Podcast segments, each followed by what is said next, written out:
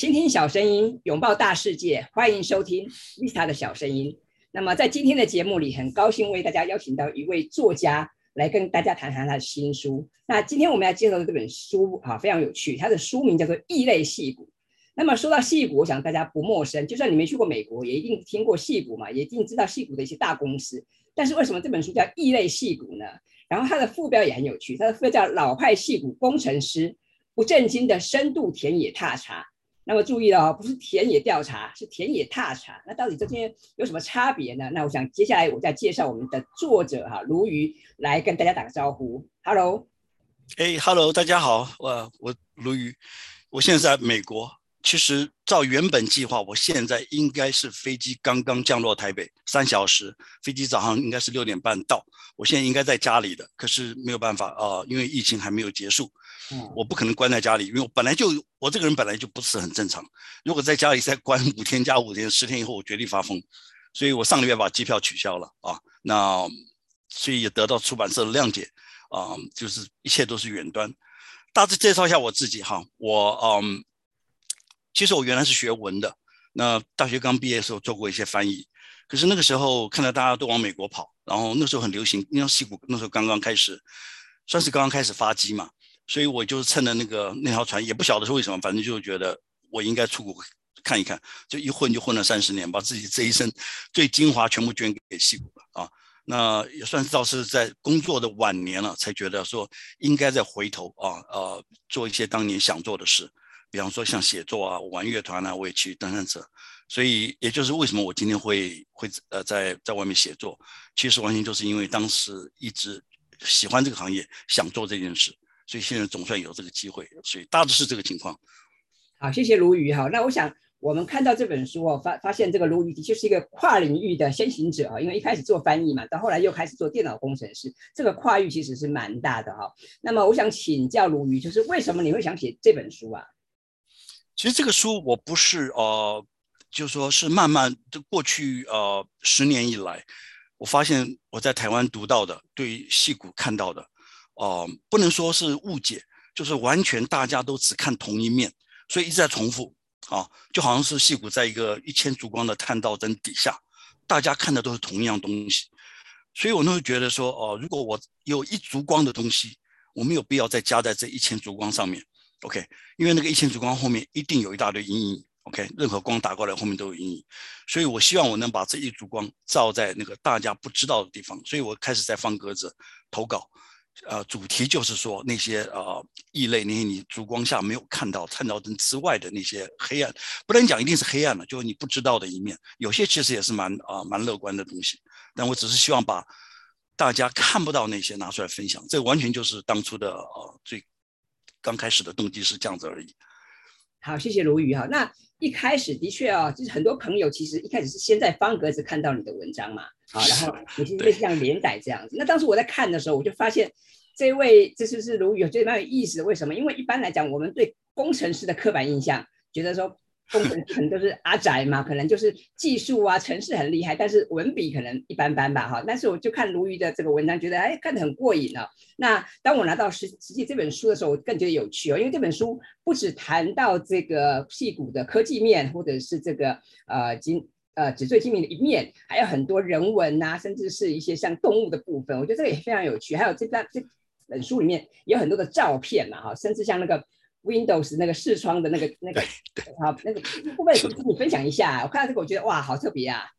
其实我呃一开始时报找我呃问我有没有兴趣写这本书，那其实我跟他们回，我只要不正经的东西我都愿意写。OK，正经的东西我写的其实没有太大意义。当然，正经的部分我也可以写大家不知道的正经那一部分，因为。毕竟在这么活这么久，那时报感谢他们给我完全的自由，就是说任何你觉得啊、台湾人不知道的事情都拿出来分享，所以就开始您讲踏查嘛。其实我我的单子上可以写的东西很多了，那有了这个 subject 以后，就开始真真正正去去啊周末。我就真的开车或骑车，或者去走路上山去找这些点。那有些适合写的，我就把它写出来；有些不适合写，我就把它淘汰。然后我每次出去，有的时候带着照相机，所以嗯，其实我实际的照片大概那个十倍、二十倍都不止。当然，因为这个毕竟不是一个游记，所以不能刊登太多照片。嗯，那所以我基本上我是介绍，就是矽谷除了科技之外，比方说动物啊，呃，大自然风景，你来旧金山，你大概不会想到，就是说，呃，视窗 XP 的那个当初的桌布，其实是在西谷，而且现在还有更多跟那个，其实我觉得比那个还美的桌布，所以呃，这些也是达到我我的目的了，就是希望大家知道西谷其实蛮有趣的地方，不是那么矮板。对，因为我刚刚看到书，我觉得很有趣啊，然后。你写的也很有趣。你说看那个那个视窗的那个桌面，会以为在什么苏格兰啊、英格兰啊，对，没想到屁股，对不对？那在书上也提到很有趣，刚刚提到动物嘛，哈，所以我想是没有人想象得到这个矽谷居然有什么土狼啊，有山狮，对不对？这是怎么还有响尾蛇，对，其实响尾蛇我最熟。OK，呃，没有人想到在戏谷，你好比说你在 Google 或 Facebook 上班，你会跟响尾蛇发生任何关系。但是我相信，我大概是在工程师里面啊，跟响尾蛇这个关系最亲密的。我大概见过过去这十五年来，我是开始上山去呃采采访大自然，最少碰到二十条到三十条以上的，全部是野味的原生的响尾蛇。OK，那响尾蛇很可爱，其实他们都很理性。你接近它，他们都会让开。他们也晓得会有社群网站嘛，所以我都会跟拍。他们逃走，我就用拍它的尾巴。所以我也会认啊，哪一条响尾蛇呃几岁什么，我后来都学会了。那呃也曾经碰过响尾蛇想要攻击我，就跟电影里面一模一样。那响尾蛇其实我在文章里面没有提太多，但是我提的比较多的是山狮，因为我觉得那个可能一般人比较。可能会比较 surprise 一点，矽谷其实有山狮，而且攻击过人，而且曾经在呃南加州有骑登山车的被山狮吃掉。但是嗯，我就希望被山狮，不要说被他追了，那太离谱。就是说我希望跟他打个照面，OK？我希望人生就是 碰到一些这种怪事。还有土狼，那我不知道碰过多少次。所以这只是三样，其实还有很多各式各样的，还有那种大的蜘蛛啊什么，那个我书里面并没有提到。但是我只想告诉你，细谷野生动物其实非常非常丰富。远比超过你的想象，所以不是只有只有科技。好，谢谢卢鱼的分享。我想这本书啊，帮我们打开一扇窗。因为以往我们谈到细谷啊，总是想到那些高科技呀、啊，想到那些大公司，想到那个很厉害的福利，但是没有想到它的这个人文的荟萃的一面啊。他在书上有提到这个印度哈、那因为最近有个新闻说，这个印度的人口啊，正式超越中国，成为这个世界上最大的这个人口的国家啊。那我们知道矽谷有很多厉害的这个。高管或工程师也都是来自印度嘛，可不可以请你也分享一下这个印度人在矽谷是怎么样子啊？呃，你如果在矽谷哈，如果只是来做观光客，不会感受到这一点。哪怕在这里 long stay 两三个月，也感受不到。你在这里工作，你必须跟他们会呃正面冲突。OK，因为我们都是外来，都是移民。OK，呃，就讲良心话，大家都要抢这个工作，因为这个工作美国人他们缺人口嘛。那最大的两个来源就是华人世界跟印度人世界，OK。那但是我们输他们，我们输他们输在哪里呢？输在啊、呃、表达，输在怎么学会保护自己。我们华人不懂得保护自己，OK。我们太为团队着想，太为公司着想，因为我们都是从小受的教育就是国家至上，给个人是最优，呃最最下面。那印度的系统是完全反过来，他们是西式的教育啊，他们有很长的文化，但是。如果来到美国，他们把他那一套带过来，就是说，哦、他们会保护自己，而且他知道怎么怎么样来，啊，在就怎么样，怎么样跟你攻击。攻击这个字也许不好了，那怎么样跟你竞争？OK，然后他们英文远远超过我们。OK，啊、我戏骨现在已经不在乎英文口音了，所以不要在口音上再去打这个仗，你打不过的，因为美国人哪一国人都比我们好。所以啊、如果有兴趣要来戏骨，想办法。增强你英文写作的能力。我只能跟你讲一句话：我看到印度人的英文远远超过美国受过高等教育的白人。他们是这样的生啊，就是在这里生存下来。如果你以为印度人只是靠他的工程技术，那其实你大错特错。OK，现在矽谷的高科技主管、高阶主管百分之六十以上都是印度人，华人占百分之几？对吧？可能百分之一都不到。所以我们输在这里，输在就是说，呃，卓越的英文写作能力和表达能力。和那个我们讲 presentation 的能力，而不是在写 code。写 code 说实在，再过十年机器都可以写 code。所以你现在还在学 code 的话，花点时间怎么样练习表达、思考跟包装自己。那啊，这、是我从印度人那边学到最，我觉得最重要一件事情。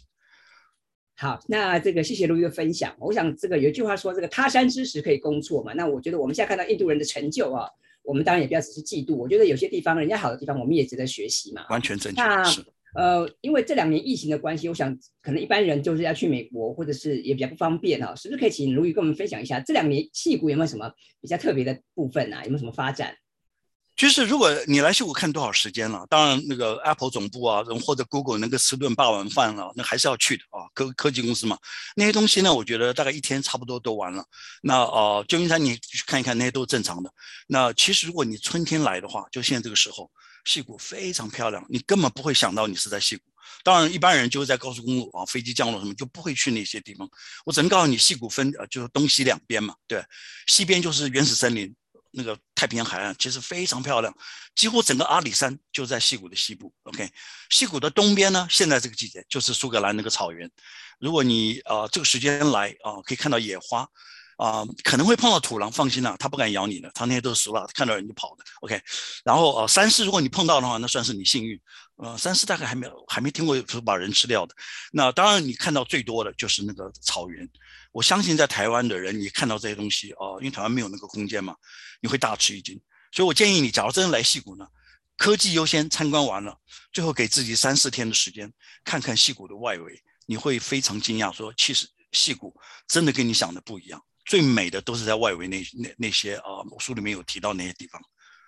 好，那这个我想还是很多人这个怀抱这个美国梦或者矽谷梦哈，那是不是请卢瑜也可以分享一下，说对于这些年轻的朋友，如果未来想要去戏谷发展，你有没有一些建议呀、啊？我还是建议大家能出来，不能出来都要来，OK？因为真的是出来一件事情啊，你学会谦卑，OK？呃，文章里面其实我写我最我自己最觉得感触很深的，就是多样是资产，不是负担。在全世界任何的地方，大家看到跟人家不一样，都觉得是一种负担。只有在矽谷是反过来看，他就是要包纳这种啊、跟人家不一样的地方，他大胆的打开门接纳你。我在我呃书里面最后一章，如果您有兴趣的话，呃，如果到书店，你只看最后面那个剧中，那个其实是我发自内心深处最大的感慨，就是说这些呃。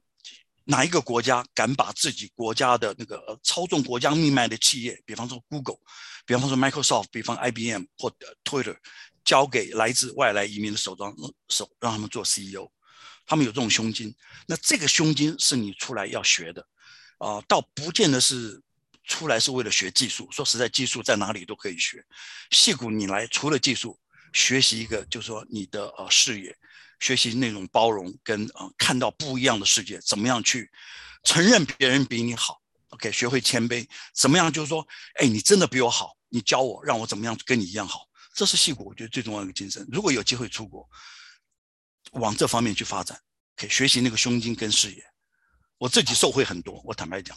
好，谢谢。好，那这个我们以往都说美国是民族的大熔炉嘛，不过我在看这个鲁豫的书哦，我看到最后我也觉得蛮感动的，因为有一句话讲得很好，说戏骨成功哈不在科技，而在这个接纳与包容嘛。那刚刚有提到接纳与包容，我觉得这句很重要。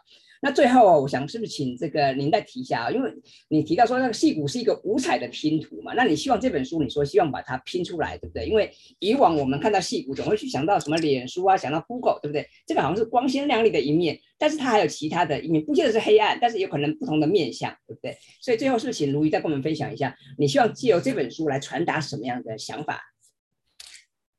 我觉得重要的观念了，就是第一个，戏骨没有所谓的人生胜利组。这话的你在台湾天天听，天天听。我回回台湾，人家以为我胜利，我一点都不胜利啊！那我我只能说，我宁可谦卑，我不要胜利，因为胜利就很很会头会昏掉。所以啊、没有人生胜利组，OK。然后呢，也没有有高薪族是没有错，这个不能否认。如果否认这个有点太矫情了。但是高薪的背后有极大的压力，全世界没有人讨论那个压力。对，而且戏骨人是这样的，他给给你的时候，他非常赶。你要多少钱？只要你是他要的，多少钱他都给。钱这对他们来讲不是问题，但是一旦你不行就滚。所以我们华人世界嘛，对，大家见面三分情，在戏骨没有这一套。所以呃，今天给你嬉皮笑脸，明天发现你你表现不好了，或你被淘汰了，马上就滚。所以呃，非常现实，他们也很诚实。所以成功之后必有必有淘汰，也有失败。这是一个完整的拼图，大家不要只看成功跟快乐，对，也有失业，也有也有呃呃很高的所得税，也有通勤族一天花了一个小时，这是一个正常的人生，那不是只有胜胜利组，也有胜人生胜利组后来跳楼自杀的，所以哦、你抱着这个心中来看，真实的戏骨是那个样子，啊、很谦卑的来学一些你看不到的，我觉得那个收获会比较大。